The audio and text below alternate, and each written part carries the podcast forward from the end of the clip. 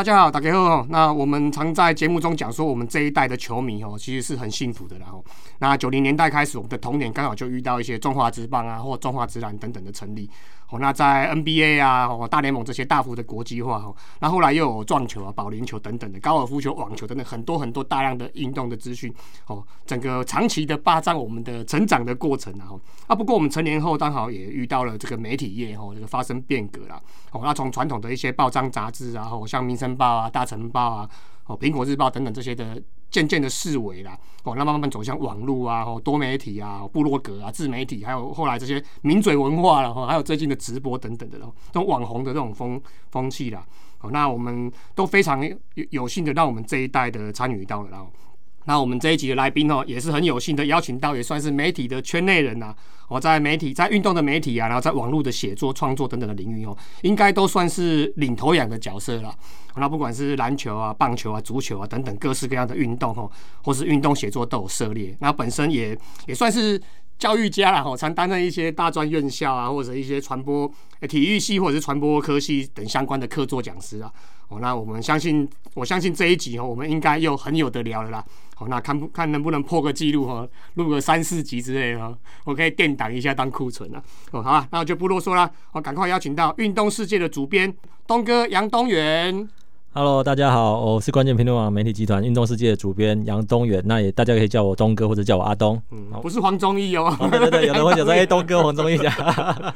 好，顺便打个广告啦哈，东哥是花莲人呐哈，那东哥的妈妈哈在花莲市的大同市场哦经营了一家杨妈妈米粉羹，哦卖的是现在在台湾比较少可以吃到的一个真正的台湾的传统道地的台式的早餐呐，啊包括米粉羹啊，还有一些素食粥啊一些东西这样子。哦，那现在现在这种早餐西式早餐林立的，像麦叉灯啊，哦，叉圈当劳之类的哦，这种要吃到这种东西哦，其实算是蛮温馨、蛮怀旧的。然后，那我这几次去花莲哦，在最后一天的回程哦的过程中，在特早上一大早都特地跑去吃一下，我再回来，真的是蛮不错的。而且哦，如果像东哥的名字哦，还可以吃到免费的卤蛋，免费的卤蛋哦，很很入味的。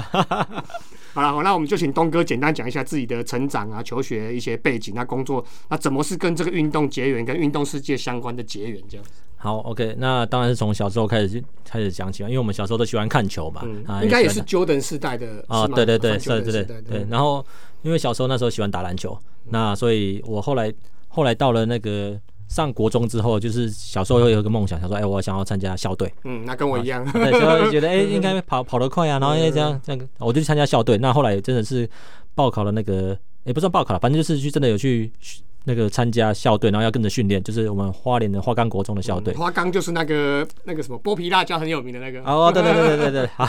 那后来就是真的有撑过了那个体能训练，然后我真的成为校队的正选十五人之一。虽然说我那时候是身高最矮，然后只能只能体能。艾弗森啊，对了，花岗的艾弗森啊，没有上不了场的艾弗森，这样我真的是顾开特利的那种。然后就是虽然撑过了体能训练，成为正选，然后也有能有拿到球衣，然后可是就是一直上不了场嘛。但是那时候还是会觉得以。以自己为荣，因为我真的撑过去了，然后热爱自己，我真的很热爱篮球，然后那时候也想说，哎，那就是开心的打球嘛。然后，可是因为当时的体育环境什么，其实不会。家长一定都不太会鼓励说学生呃自己的小孩去参参与这种啊，你说啊，你未来打球啊，你会不会饿死啊？你会不会？所以因为那时候自己还算是呃可能会念书，就在班上就是那种前三名、前五名的这种，所以到了那个国中的时候，就是家长啊、老师就会有点担心说，哎，怎么好像分数哎，就是有点影响到你的学业的成绩什么的。所以那那你要不要干脆就不要打球了？然后后来就是自己好像真的也有点受到这种。影响就觉得哎，好了，那好像我打不出什么名堂。那虽然说自己打得很开心，但是打不出什么名堂，没没什么机会上场。那也不可能说靠这个什么去保送啊，什么高中啊什么的，好像不太可能。那后来我就开始就是好好念书，所以就变成我就退出了校队，然后变成打球只是一个兴趣。然后可是因为那时候也喜欢看看球赛，然后就是还是看转播嘛，因为那时候无论是那时候。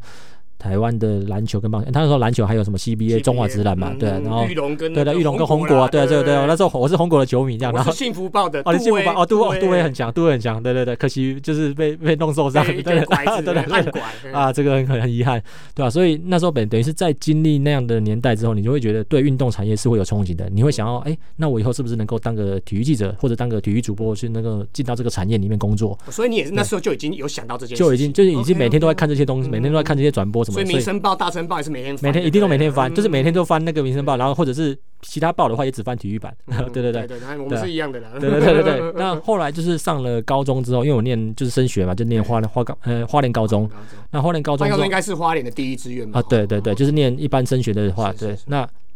可是我念化化念高中之后，我也没有说想要继续打球，反正就是真的就一直在念书了。那打球真的只只是平常的兴趣这样。那后来一直到了要升考大学的时候，其实我本来考大学，我都本来是想要考一些传播相关的科系，但是就没有想到我大学居然就没有考好。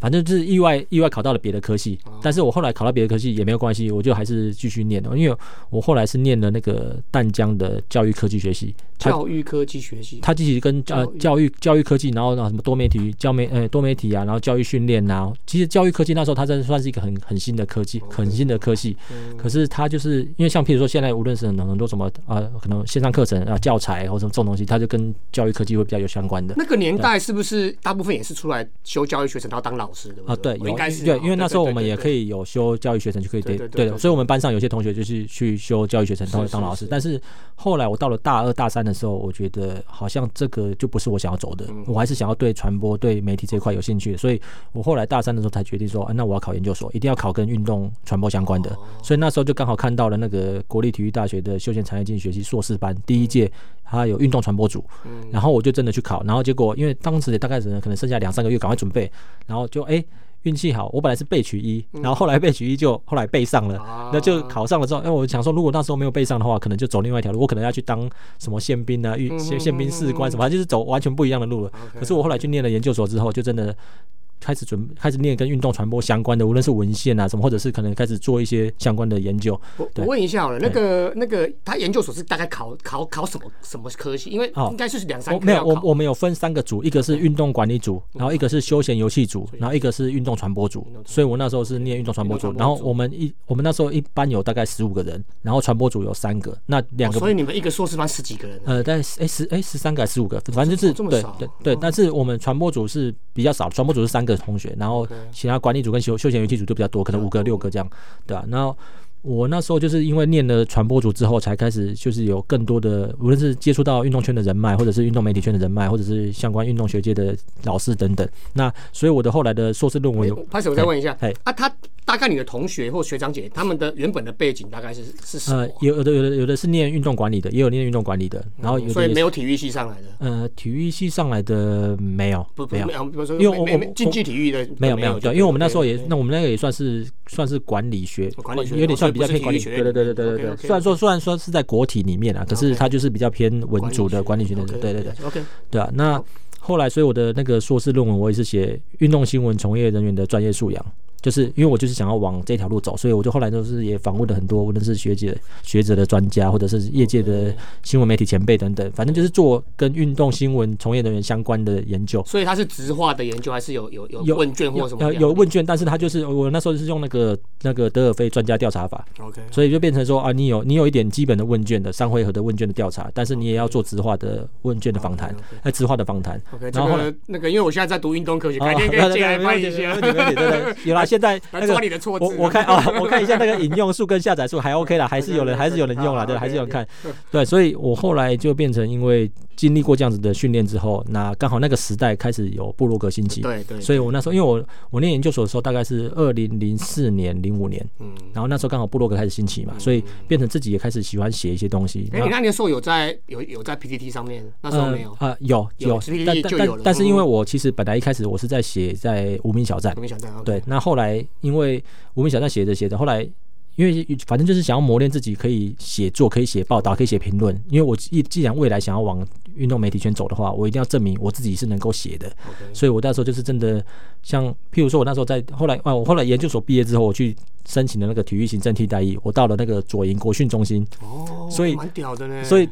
哎、这我觉得这也是很关键的转变了，因为如果我没有申请替代役的话，我可能一样去当个宪兵宪兵啊，对，一样大老兵。啊可是因为我既然申请到了那个体育行政替代役之后，嗯我到了左营国训中心啊，一样吃得好睡得好，就跟国手一样，就吃得好睡得好。然后我们就是正常的上下班。嗯，那所以我那时候在资讯组服务啊，就比如说可能我就拍拍照、剪剪影片，然后弄嗯然后准备他准备一些选手的东西，或者是写写新闻稿什么。那除了这些事情之外，我其他时间我都可以拿来自我利用嘛。那所以我们除了运动之外，我就开始一直在写文章。我那时候就因为我写了很多的 NBA 文章，我每一周都是固定可能会写个五千字到一万字的 NBA 的周报，那我就丢到 PPT 啊，丢到什么论坛去。然后另外那时候其实后来刚好，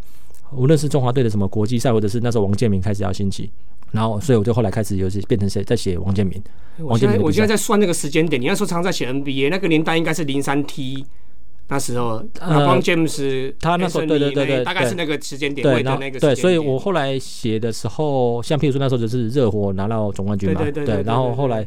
后来，因为其实我本来是等于是我自己磨练自己，我要写 NBA 跟写写棒球，写中华职棒也写 M 写写 MLB 嘛。那后来我是这样一直写了一年多之后，等于是我在当兵的那时候就一直在写。那我这样写完之后，因为出来要找工作了嘛。然后我还记得那时候也有一个媒体前辈，就是也也给我也很也就是算是提携我的一个前辈啊，就是那是当时我后来我本来在布罗格自己写写开心的，那后来就是那是忠实电子报，他有个忠实布罗格，嗯，然后那时候忠实布罗格的编辑就来邀请我说，哎，希望我能够也到他们的体育专栏那边，就是开一个专栏，让我们也在那边可以写。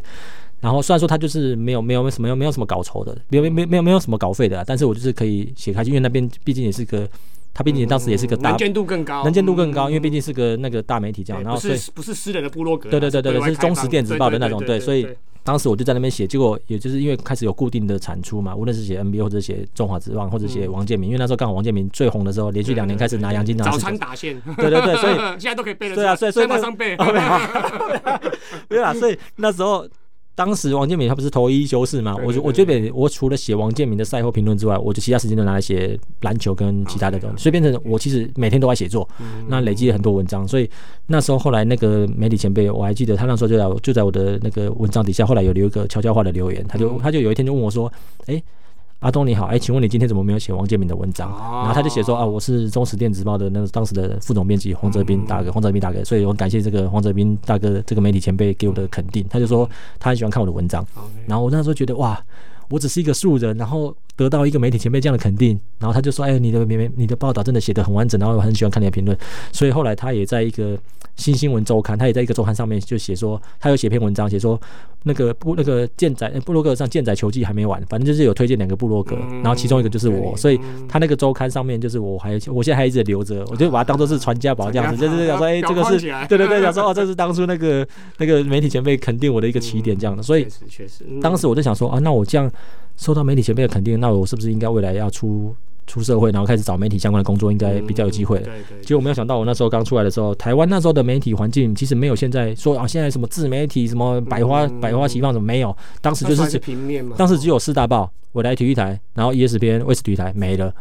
当时就这样子哦，其实没有，当时没有什么其他的，对对，你没有什么媒体，你你没什么其他的媒体缺。一般台湾本土的就就未来而已。对对对，然后你说你那些四大报，就说传传统的媒体，你没有什么，你没办法进去卡到有什么缺啦。这真的很，真的真的蛮蛮扯的哈。对啊。食衣住行娱乐乐也算是其中一个项目，既然在我们三那时候大三台里面，竟然没有没有这些东西，真的是很对啊。所以那时候变成说我们。我们这样子一个素人，我们没办法进到那个产业。是是是。可是那时候因为布洛格开始兴起，所以我就因为写了很多布洛格之后，结果当时当时有另外一个网站，除了无名小站之外，有另外一个叫做匹克邦。匹克邦那时候也刚开始兴起，然后他们跟无名小站就比较不一样，他们就是在经营布洛格。嗯。他们经营布洛格为主，所以我那时候我去面试的时候，就是他们直接看到我的布洛格的相关的文章啊，以前写过的作品，他就认为说，哎，你是会经营布洛格的人，啊因为你自己把自己的布洛格经营的有声有色。嗯。然后所以变成我就进到匹克邦工作。嗯。那我进到匹克邦工作之后，他们也就是全权愿意让我去好经营我的运动，开发我的运动社群。因为我那时候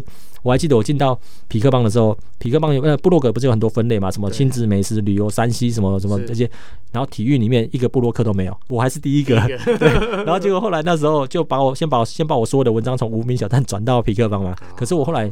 我就觉得不可能只靠我自己一个人写啊，那因为我又同时又很很喜欢看很多网络上的文章什么的，我就真的花了三四个月的时间才开始，所有台湾有在写运动评论的、运动报道的，我各个平台各个。各个反正那时候有什么什么样天空啊、乐多啊、什么雅虎啊、什么布拉格，反正有人反正有人写的，我就去看，然后我就去留言给他，我就写说啊，我是皮克邦的谁谁谁谁谁，然后我现在想要进一个运动的部落格的那种大平台这样子，然后希希望大家能够来那个助我一臂之力，然后我们一起来创，我们一起来干点大事情，就是想说，因为我想说我是运动部落客出身的，所以我知道你们在乎什么，我也知道你们缺少什么，我也知道我们需要什么，所以变成说我其实是有手上的一些资源，我可以做一点事情，弄一弄。一些东西，然后把大家扣在一起。对，我真的太晚遇到东哥了。好，没有 没有没有。所以那时候等于是我花了三四个月的时间，我就几乎整合了一百多位的布洛克，然后很多人就是真的搬家过来，然后就是开始变成说我们有自己的一点，我们有自己的一点影响力跟一点那个。布洛克的人数这样加起来，所以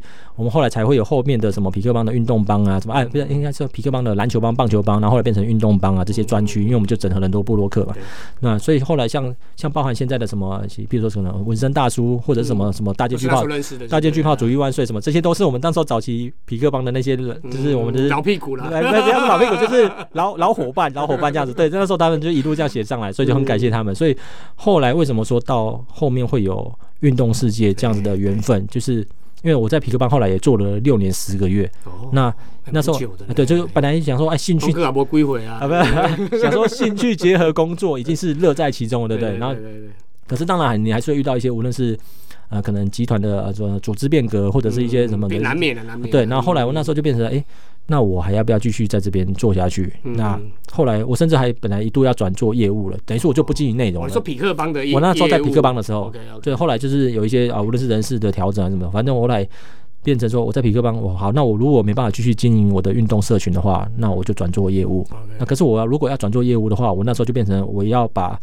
我以前去做的运动的，无论很多赛事的窗口合作的东西，我都要交接给，譬如说原本的其他人编辑嘛。结果我就因为这样子说，我说。我要交接这件事情的话，等于是外面业界的人也都知道说，哎，那你不做了，你在那边不做了，那我们这边外面有一些机会，变成说有一些运动行销公司就跑来跟我聊，就讲说，哎，你你就是做运动的人，你就是做运动的人，你干嘛跑去做别的？然后就变成说，反倒外面就有一些新的工作机会来找。那我后来就觉得，哎，我本来想说我可以在皮克邦待一辈子的，就是我发现真的乐在其中，这样做一辈子就。好，那可能就真的要出去看一看了。所以就后来就谈到一个新的公司、新的机会，就是后来的那个海硕集团给我一个给我一个这样的机会，让我能够创立运动世界。那后来开始创立运动世界之后，当时但就变成说，我当时规划其实有个想法，就是有个网站的想法，因为我要把以前在皮克邦做的一些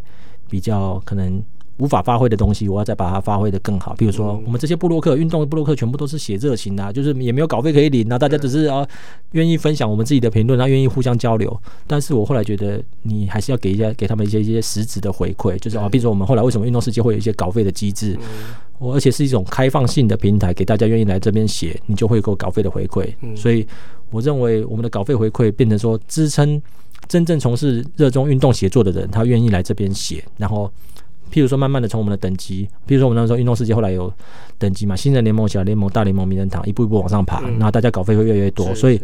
曾经真的最好的人，可能一个月在我们领个三四万也是有的，就是兼职，他就算兼职写文章，一个月领到三四万的还是有。那他如果写的那么久，甚至他已经写到觉得，哎，我已经变成是。当初是我的正职工作，因为我就是后来包含到后面的，无论是 YouTube 的发展，然后 Podcast 的发展，它变成自己的自媒体嘛。那等于是写作这种基本功，它就是一直累积，一直累积，然后不断的有作品的累积。像譬如说，我们后来很有名的那个作者作家那个张尤金嘛，就是他后来出了好尤金大出了好几本书嘛。那古祥品啊，野猫英雄林部长真的厉害。他在我们这边累积了一千万的浏览是流量，那累积很几百篇的作品。那后来就是他继续把他那个。整合的更好，变成这个精装的书书本来出版嘛，所以变成你看，其实变个人品牌，对，变成说，其实它的一步一步的累积都是从以前到现在累积起来的。那个史丹利也是嘛？啊，史丹利也是，他等于是从那个新人联盟慢慢一直爬爬起来，对对对，所以他也算是你看成功的自媒体的那个典范嘛，变成他在我们这边的稿费加上他自己的 YouTube 的收入，他就是自己的一个自给自足的一个自媒体嘛。所以我们后来认为，我们从创立到现在，我们运动世界经营了九年多，那我们。审核通过的作者有一千五百、一千六百多位，嗯，一千六百多位。但是我们现在当然，你说还有继续留下来、继续常态在写作的，可能一个月就是大概两三百位。但是我觉得写作这种东西，本来就是看大家到底你有多喜爱。很多人讲说，哎，我想要，我想要往这条路发展，可是你的行动没有展现出你有真的很，你愿意真的付出一些。譬如说，我当初我我可能也是写了一两百篇的，我才被人家看到。可是现在的很多可能比较年轻人是，哎，我写个三五篇，我没被看到，我就觉得，我就我就觉得，哎呀，好难哦，或者是我我我根本领不到什么钱，我就想要放弃了。那就表示你其实你其实也没有真的很热爱这件事情，对对对啊，你只是觉得哎写写写写写写写兴趣，写写写写玩票这样的玩票性质，我觉得那就比较不一样了。所以。等于是说，我们这个平台是真的提供了真的你想要往这个圈子走，你真的想要往这条路走，你想要往个人自媒体发展的人，它是一个很好让你被看见的一个舞台跟机会。嗯那同时也可以给你有一些稿费的回馈，要不然你说现在的台湾的运动专栏作家，你要到各个媒体去受邀变成他们的专栏作家，人家愿意给你一篇三千块、五千块的这种稿费的机会。除非你真的是一个咖嘛，除非你真的是写到一个被人家肯定的一个状况，要不然你不会有这样的机会嘛。但是我们是一个开放式的平台，所以我们认为说，我们这样写，然后提供给大家的这样的一个公平的机会，那就真的是看个人自媒体的那个，你愿意付出多少的时间跟付出多少心血在里面，你的成就就会到哪里。对啊，所以我们这样的机制是蛮公平、蛮健全的。那那当然，可是因为我们这样九年下来，等于是我们每个月也要烧这些稿费的资稿费的成本嘛，所以很多人可能会觉得说啊，运动世界流量那么大，运动世界网站那么大，那一定是个赚钱的网站嘛？哎、其实没有，我们网站我们也等于是哎、一直一直烧钱烧到现在，所以。但是我们有一个使命，就是我觉得从我自己出发点来讲，就是因为我当初是运动布洛克出身的，所以我为什么想要做运动世界这个网站，是因为我想要让当初跟我这样子的年轻人，就是啊，你是本来可能是写喜欢写文章的，可是你没有一个好的舞台让你发挥，那我现在弄了一个好的舞台让你去发挥，你可能会比我当初跌跌撞撞，你可能会更轻松一点。就是你现在有一个很轻松的入门的路，那入门的一个舞台在这里之后，你能不能够做得好，就完全看你自己。所以等于是好，我把这个路跟舞台先先打好了，那。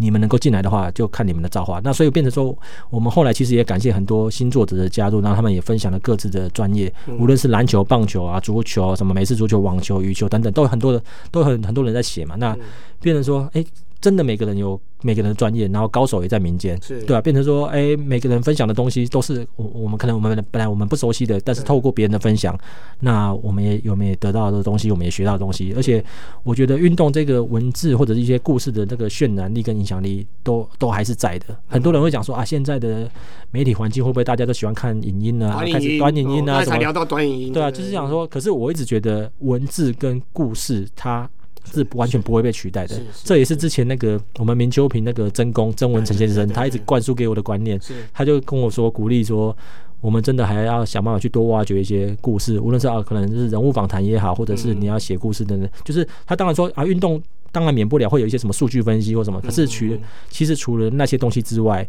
还是会有一些比较有温的温有温度的一些故事，或者是一些人物的访谈，才是能够比较能够长长久留下来的。那当然，这也是我们也想要在努力的方向，对啊，所以我就觉得说，那我们的我们经营这个网站的初衷，跟我自己的那个出发点、起心动念就在这边，所以变成我我自己对我来说，这个工作的成就感也给我说，诶，我真的帮到了很多年轻人，我真的帮帮助到了很多，让台湾有更多人往运动产业、运动媒体这个圈子走，然后就是等于说我们好像培养了很多心血，像比如说我们培养了很多人，然后后来就去可能别的媒体，或者是啊被哪个网站挖被那个网站挖走，或者去什么运动行销公司，反正他只要是往运动产业圈走的，我都觉得诶我们功德无量了。对啊对对啊对所以变成。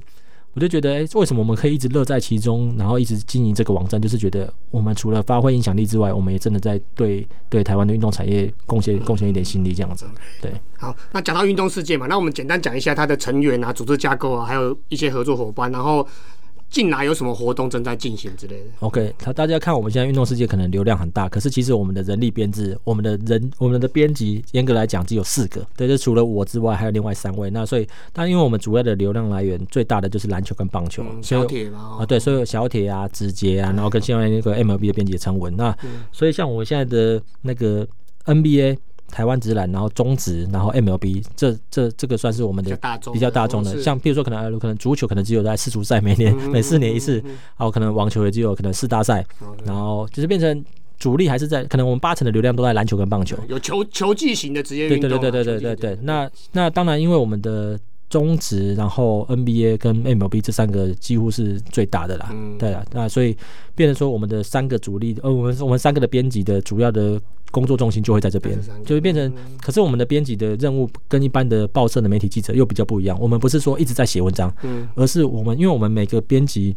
他雇的那个频道有很多的作者，哎所以变成说你也要去训练对，你的作者群，你也要去跟你的作者群沟通，或者是你也要去，比如说有一些新人作者进来之后，你要如何去带领他能够写出好的文章，或者是你要丢议题给他，让他去发挥，或者是你要怎么样去调教他，让他变成是一个可信赖的团可可信赖的作者，然后可能变成慢慢变成你的核心作者。所以，像无论是我们的中职、我们的 NBA、我们的 MLB，其实都会有一群的核心作者的一个团队，然后这样子去变成可能什么季前预测或对对对，或者分析啊，什么过边选秀啊，什么季后赛评论啊，什么些都变成说，我们都会有一个很完整的团队去去发表。那这个都是需要经过编辑去训练那些作者的，对吧？所以变成说，我们的作者。跟我们的编辑能不能够好好好的合作，这对我来说是我们编辑很重要的一件事情。所以我们的编辑工作就比较不是说哦，我们每天，比如说可能报社的记者，可能我一天要写七篇，我可能一天要产出七篇新闻啊，可能一天要每天一直写即时新闻、即时新闻哦。我们比较不是，我们的编辑工作就比较像是，他当然自己也会写新闻，也会写专栏，但是他不是全部都在做这些，而是要花很多时间跟作者沟通、教育作者，然后可能策展一些专题，然后再可能就是想说，哎，我们还可以怎么样？那可能包含到可能社群的推波啊等等，就变成所有很多面向的事情，我们编辑都要都要处理，对吧？就变成他不是单纯的我要去当个跑线的记者这样子，对吧？所以我们的很多人很多人读者也会跟我们说，哎，那你们能不能能不能再扩展多扩增一些关注一些其他的比较冷门的运动啊？那为什么没有？为什么这些冷门的运动就好像没有专职的编辑在负责啊？什么？当然，但是但是当然他也要看。这一块有没有人愿意写？是为什么？如果没有人没有作者愿意继续产出的话，也没办法。对，那对，我们也没有足够的人力要去 去写这东西。而且，当然他也很现实的在乎说，你写的东西。有没有人看？好，比如说，好，比如说，可能现在羽那个羽球哈，因为有戴志颖，他带起这个热潮，我们写羽球啊，可能有人看。但是，好，比如说我们像我，我就很佩服我们站上有几个啊，可能他他一直去写，可能 F1 赛车的，可能他去写相相较台湾的运动冷门一点，对他可能会去写，可能那个冰球，他可能去写卡巴迪，对对，或者是写什么美式足球等等，对，可是 板球，对，可是其实你你写的很专业没错，可是。他就比较吃亏一点，他就变成扩散，对，受众比较少一点。那文章有点扩散不出去的话，当然你当然你文章也会跟稿费会有点相关嘛，变成说，哎，他们这一群真的都是写写热情写写，因为他他这样纯分享然后对他他相较于篮球棒球，可能他的稿费的收益不会那么多，但是他们还是持续源源不绝的分享，我就觉得佩服。以演算法来讲，这些会不会埋没在很多资讯后面啊？对对对，所以没有办法主动推播出去给大家看。对，所以当然我们还是会去。有看到好的文章，我们还是会设法去帮他们推一波，或者是甚至我们也会给他们一些可能单篇的稿费去补补，就是补偿他们，就会说，哎，你白 case 的，对白 case，你就是就你就多写没有关系。虽然说他可能没有什么流量，但是我们还是鼓励他们多写。我们等于是这样蛮好的，这样等于是我们还是会运用我们的一些资源去鼓励一些比较冷门的运动的创作。那可是当然，大家资源都还是会还是要看状况啦，所以看这样看状看状况去分配这样。那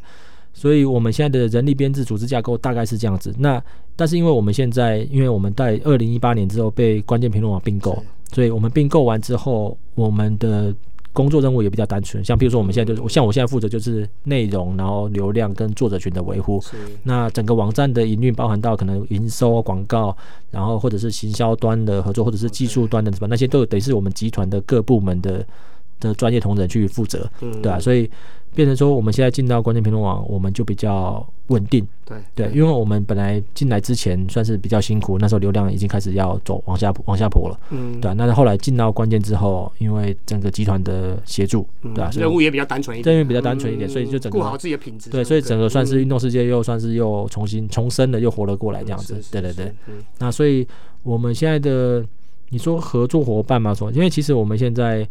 比较算是。没有固没有不会说有什么固定的什么业界，譬如说什么有固定的厂商或者什么，就是那个因为那个是跟业务端比较有相关的，对，但是。我们因为这个网站的受众啊，比如说男性为主，然后可能大概在几岁到几岁之间，然后兴趣是什么？其实那个受众精是蛮精准、蛮明确的。那业务端他们那边就会去找适合的客户，无论是他不会只单单的只局限在运动运动厂商，他可能也会局限在可能男性的，或者是可能啊，无论是汽车或者是一些重机，呃呃对，反正就是他们他们登山露营之类的啊，对对，或者户外运动相关的，对的。那因为其实台湾的运动网站就是。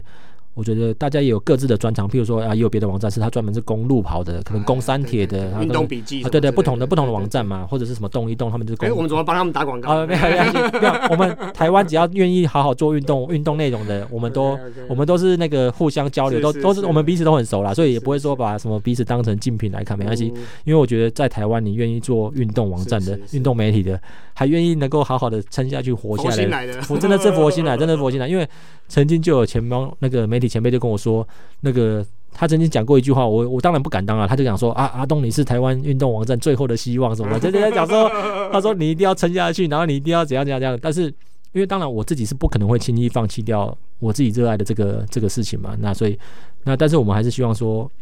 我们这个好网好这个网站能不能够好好的活下去，是是非常就是长久经营的、永续经营这样子，对，应该是有机会啊，因为我们。相较于我们二三十年前那个年代，跟现在这个环境比起来，运动这个人间度，还有他的运动员的一些社会的地位，对之类的，或者是收入之类的，然后都已经越来越好了。然后这个奥运的关注度、亚运的关注度，这些都已经比远较于我们那时候好太多了。对，没错。而且其实如果你网站就一个比较现实面的来讲，就是你的流量有没有越来越高？嗯好，像譬如说我们活了九年，好，如果我真的活不下去的话，其实我的网流量一定是越来越惨，我的营收一定是越来越惨，我可能早就要收掉了。但是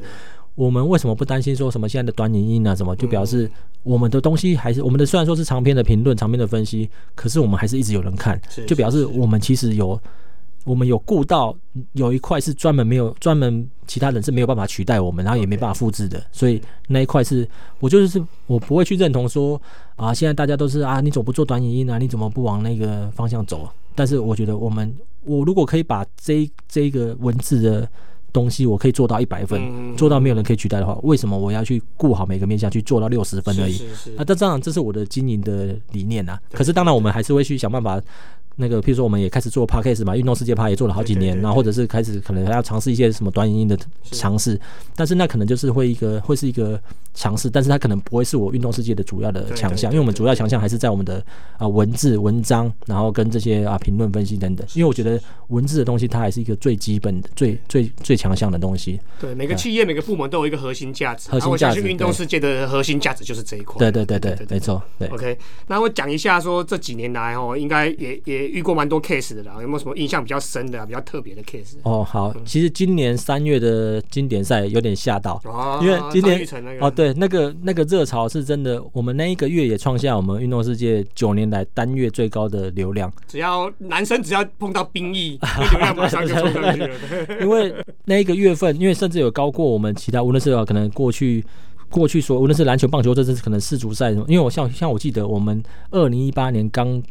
刚整并进来关键评论网的时候，那一年的六月就是遇到世足赛，然后我们世足赛也做得很好，那一波的专题也做得很好，所以世足赛的流量有帮我们拉起来。嗯，对我来那时候变成说，哎，我们马上做起来之后，然后那个我们集团关键评论网的老板也很开心，讲说，哎，我们就是从春燕终于来了。对对对对，就是哎，你们有做出你们的价值哦。我们当初答应的承诺，当初答应的什么流量要回升啊，什么当能够保证回来的，我们就马上就能做到。然后后来就这样包打响第一炮。对对对，然后后来包含到无论我们本业的最强的篮球跟棒球，我们也继续衔着衔接着赛季就继续这样做下去，所以我们就开始稳定嘛。那所以变成今年的经典赛，或者是去年的那个东京奥运啊，我们呃东京奥运当然也有搭配一些可能业务端也有有一些专案的收入等等，所以变成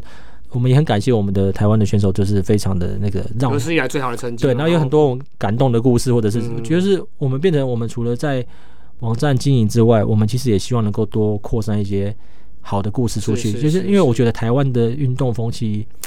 虽然说感觉这几年啊，无论是运动产业发展或者很多啊直男啊直棒什么开始，好像感觉有有蓬勃的发展，但是那个观赏型的风气，我觉得跟呃可能可能跟我还有跟我们的家长的观念，跟我们家长的参与度。我觉得虽然说有提升，但是我觉得还还不够。对，台湾的运动目前走的还是属于精英化的训练，对对对，普及化这一部分稍微弱了一点。对对，虽然说有变好了，但但是我觉得就是一个很很漫长的路了。但是至少看起来的确是有变好。对，要不然可能现在我们也网站应该也差不多。对，就是简单讲一下，我们有在接触国外运动的，基本上他们的运动是从小就扎根啊，什么社团活动啊，或者是一些一些必修学分或什么之类，都是那个运动的时间基本上是远较于台湾高太多。台湾每个下班就安亲，下课就安亲班、补习班之类的，往这方向跑。然后，所以他们我们的运动的风气，在童年的时候在求学阶段没有养成，那年纪大了开始进进社会开始工作之后，更不可能去从事运动。对对对对啊！OK OK，开始继续。好好，哎，那我不好意思，我刚讲张玉成哦，对，国防部长。哦，对对对，所以那一年流量就爆冲嘛。那可是我们后来也在思考说，因为因为我们后来也有思考我们爆冲的原因是什么？因为很多很多我们这边的深度的评论。在因为当时的热潮，更多人无论是透过 Google 的搜寻，或者是因为现在的现在的网站的流量不是单纯的只有你，因为你现在 Facebook 什么推播那个都效果一定很触及率一定低很多嘛。可是我们当初透过 Google 的大量的搜寻流量有进来，很多人才发现说，哎，原来我们这个网站的评论是这么的深，这么的多元，对啊，反倒是变成透过了经典赛，又帮我们更扩展了更多人知道说，哎，运动世界这个这个网站，对吧？所以那时候我们的流量爆冲也变成让我们知道说。我们这些深度评论还是有它的价值。刚好张玉成这个事件不是只有体育了，对对对，因为它包含到对对对，没错，对对对，什么之类的，那经纪人、经济制度那些，对对对对对对对，所以整个那个受众的那个又扩广，又比较广一点，对啊对对对，所以这个是蛮难忘的啦，对吧？嗯嗯嗯嗯，OK OK，哦，那那应该这个是印象比较深、比较特别的嘛？啊，有没有？应该也是遇到一些。比较困难啊，比较难搞的 case。哦，对，因为其实如果真的要遇到难搞的话，本来网站我们前面经营算是比较辛苦，因为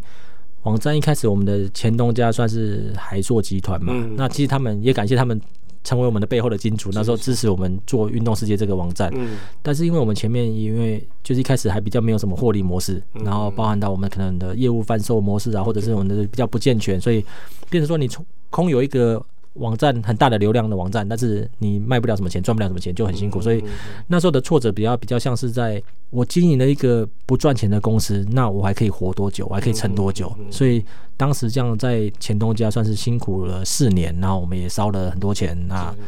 那所以后来很感谢关键评论网愿意并购我们，然后其实运动世界这个 case 在在体育圈里面也不是单一个 case 啊，蛮多企业不敢碰这一块，其实很多就是因为这家一一直一直给人家印象都是烧钱的单位然后比较没有办法自己自自己盈亏这样子。对对对啊，所以我觉得比较挫折的会是在这一块了，那包含到就变成。我不能够，我只有空有理想。我说啊，我我自己想要怎么样，但是烧烧别人的钱，然后我好像跟我没有关系这样。但是我当然不会这样想，所以我那时候的其实工作压力是蛮大的。我就想说，如何能够让运动世界是能够赶快能够自给自足，然后赶快能够自己稳定的走下去，这样对啊。可是后来，因为毕竟四年还是烧了蛮多钱的，所以就感谢关键评论网媒体集团救我们一把啦，因为。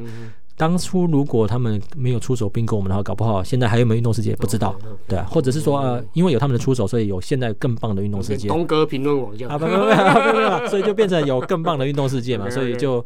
感谢说就是有贵人相助，这一路走来有贵人相助了，对，要不然其实当初经历的这些，就是真的也蛮难忘的。就是如果我当初提就是自己就先放弃的话，那。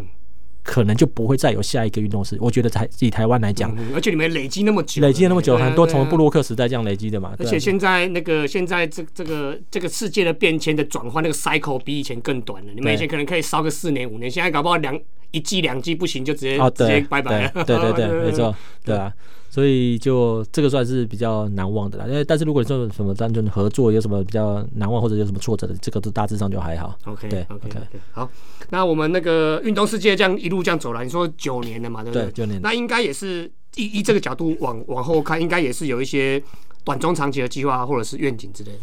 呃，因为其实我们的现在的营收可能主要是，比如说可能啊联播网的广告收入或者是一些广编的收入。但是我们其实一直想要做一些比较深度的，像无论是可能订阅制，或者是可能做一些比较读者跟读者付费有相关的，因为我们还是认为好的内容还是要有个价值，还是有个价值，这而且这个价值是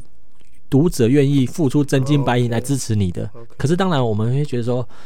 啊，你只要好像做了这件东西，可是其实你推不动、推不太动的话，你可能会不会把自己的路走的走死了？那对，所以当然我们现在集团还是有一些跟全集团有一些那个服务的整合嘛，比如说整合到什么集团的集团的会员呐，然后我们整，因为我们现在集成全个集团现在有九个网站、十个网站，然后就是很多，所以我们现在也都等于是一步一步的在可能无论要改版或者是要重新整合我们的后台，整个的资料库的架构什么的，所以我们现在都是慢慢开始重新整合到像我们现在全集团有所有同样的会员的机制。然后可能有什么付费订阅的服务功能，或者是什么无广告的功能，或者是一些可能付费的专题功能等等，就是现在都一遍一遍的在整合。那我们本来也是想说，想要让我们的作者能够让他们对自己的读者收费，或者是他可能自己可以开什么专题，然后他自己有一个付个费用。它只类似有点子频道这样就啊，对对对对，有点，或者是可能有点，它有点像是什么什么，通常网络网络的平台的课程，然后他是自己可以开课的老师，或者就是变成这个我可以了啊，对，就变成说，其实每个作者他都有自己的 专题，或者他可能他有自己的专栏的那个价值。是是。但是如果但是如果你只是一般的用流量去换算，或者是他用一般的稿费去换算的话，小看他了，就有点小看他，有点有点变成说，好像大家齐头式的平等，那又有点，对对对，就是我们一直在想说。这怎样的模式可以更好？但是我们也都不断的在想要尝试，跟不断的在调整。当然还是有些技术的问题需要克服了，但是至少我们还是会希望说，让这些作者、创作者他是能够有。一些回馈可以自我的品牌跟自我的价值，对，然后而且他也可以支持他能够继续的走下去嘛。因为我觉得创作者最辛苦的就是他不要真的说只是靠热情，那个真真的能够像你这样子撑撑很，我我非常佩服你，快挂，你真的能够撑那么久，真的是哇，这个热情。我们这个做兴趣的啦，跟营收没有相关。如果跟 这个跟营收相关，我就找一个奶妹来挑我。没有了没有，对对对对对，对啊，所以。我们的变成说，我们当然有一些计划也会照跟着集团的大方向去走了，对啊，所以变成说，你可能短期内你想要看到有什么大破大立，可能比较不容易。可是我们就是慢慢的调整，慢慢的累积，慢慢的优化。那因为我们既然现在在一个大集团之下，那所以变成说，好像至少我们先不用担心说这个网站可能会收掉，或者是这个这个网站会不会会不会活不下去什么。但是在这个可以活下去的基础上，我们如何能够更优化的做得更好？因为我觉得我的价值观还是那种，我只要原地踏步，我就觉得我是在退步。哦，对，因为要不然我们的网站其实啊，比如说我们这样做了一个写作平台，我其实就一直放着放着这样子，我我其实甚至也不用编辑去维运啊，我就 我就就作者他们自己去发文，我就只是当做一个平台这样就好。可是我们认为，我们还是要从中的去做点什么，无论是我们的教育作者也好，或者是我们把平台优化的更好也好，就是我觉得我们还是要。有所贡献在里面了，让这个网站能够继续的成长，这样子。就像那个恰总讲的，然后大大象慢慢走，走是会总是会到终点。对对对对对，没错。我在看你们文章。啊，你自己的，你自己本身有什么特别的计划啊？短中长期的或未来的？嗯，因为其实我等于是我也做了，你看，像我之前在皮革帮做了六年十个月，然后现在运动世界做了九年，好，等于是九加哎十五十六年，我都在做运动网站、运动社群媒体这样子。那可是。你问我说现在会不会有什么不一样的想法？因为我觉得我现在还是乐在其中嘛，莫莫忘初衷啊，莫忘初衷。我而且我就觉得我自己本身还是还是很喜欢，无论是看文章或者是看比赛，这这这都还是每天都还在从事的事情。所以短期之内应该不会有什么太大的改变。说哦，我想要我想要做什么别的东西。但是也有人曾经给我过我建议，他讲说，为什么你做了网站之后，你自己就开始不写文章了？譬如啊，譬如说我可能我以我以前是。我以前是一直写，一直写，一直写，但是我后来真的开始做了网站之后，我就没写了。那我当然这是我觉得当然也是时间上的考量，就是我可能责任上也不也比较不一样。我开始去维运一个网站，那而而不是单纯只是说我自己能够写的多好，就等于是我钻研的东西比较不一样，所以变成可能可能也是自己觉得哎自己的现在写作功力完全不如现在的很多。那个雨后春笋般，这个这些是是是这些年轻人哇，都大家都写的太太太好了嘛，所以我觉得，哎，我既然我的平台已经有那么多会写的人了，所以我我的责任应该是我如何让这个平台维护好，让他这些人能够真的继续发挥，然后让他们发扬光大，而不是说哦我自己去钻研我的写作啊。当然这可能是我的推脱之词，只是我自己懒惰 懒惰写作这样，对吧？但是。也有很多人讲说，哎，那你怎么不经营自己的那个，你自己的自，你经营自己的自媒体啊，你自己的粉砖啊，你自己的 YouTube，你自己的 Podcast 节目怎么都不弄？但是因为啊，你看，比如说我们也有两个小孩，我们也是有家庭的，就是主要应该也是志不在此的，就是嗯，我觉得可能。长得不够帅了，不是？真的，这这个没办法卖点这样子，对对对对，就是可能还是有一些时间上的考量了，对的。那家庭还是很重要的。对，可是当然还是有持续的在接触一些，无论是啊，比如说有呃，可能之前有一些什么艺人公司的这种观念，或者是可能这种自媒体的这种观念，这种自媒体这种课程，之前也都会去上，然后也都有在有在涉猎。所以这除非是可能之后我如果没有在从事经营运动世界的话，那可能才会去想，那我我接下来是不是哎？开始回到自己做自个人品牌，或者自己能够有什么其他的专业能够来来发挥这样，对，因为像比如说我现在去一些学校啊，无论是什么新闻传播科系啊，或者运动休闲管理相关的科系去上一些上课或者是演讲分享的时候，其实当然内容主要还是在讲我现在啊，我路一路一路走来的心路历程，跟网站经营的一些心得啊，或者运动写作的一些 know how 等等，对吧、那但是除了这些之外，我也在想，我还能够多多贡献一些什么？我的专业还有还有些什么其他地方是我可以发挥的？那这个东西跟你要做个人品牌，它可能就会就是变成呃，我觉得兴趣就是变成有分三三阶段嘛。你的兴趣，你的呃感兴趣的事情能不能变成你擅长的事情，这是第二阶段。你感兴呃你擅长的事情能不能够变成第三阶段可赖以为生的事情，就是可以赚到钱的事情。好，假如说我，譬如说我刚讲的那些东西，如果我没有办法证明到第三阶段我可以赚钱，或者是人家愿意付钱让我来做这件事情的话，那我要如何活下去？对啊，所以很多人会讲说，哎、为什么兴趣不能当饭吃？其实兴趣可以当饭吃，可是你就无论是你要做个人品牌，或者是你要做自媒体，其实你都要去思考，你有没有去满足别人的需求跟创创造那个价值，对对啊，那如譬如说我我很会写作，我很会拍照，我很会剪影片，但是如果没有人愿意付钱让你做这件事情的话，是是是那你其实你是没办法往自个人品牌走了，因为你就表示你连养活自己都很很困难了。那你你我们就还处留在第二阶段是啊，我自己做兴趣的，我自己做开心的，我做热情的，对吧、那那就还很难，就还很难很难走下去了。所以，我目前现阶段的责任当然就还是先把运动世界看能够继续走得多远，或者是能够再有什么样的发展。因为像譬如说，我也很希望能够有更多的工作机会是从我们运动世界这边出去的，比如说。我们自己本身的团队，像比如说我们现在就是四个四个编辑，嗯那我当然也希望能能够有更多的人能够进来进来这个团队。当然，这个也要看整个整个集团的一些啊人的人事架构的一些一些什么人力的预算啊等等这些考量啊。但是我们还是希望说能够有更多的人参与进来，而不是就变成说好像成就不必在我，就是我觉得我好像变成说慢慢的退到幕后去，成为一个幕后的角色。嗯只要这个网站能够有更多人使用，然后有能够帮助到更多人，给你更多年轻人舞台，好像变成我就算没有光环也没有关系，就算没有人慢慢有可能慢慢其他人都忘记说，哎，运动世界是是阿东创立的，或者是怎么样，哦，我觉得好像也不是那么重要，嗯对啊，因为就像我在这个网站的过程中，我找到了那个成就感跟使命感。就像呃，有时候收到那种读者，可能他是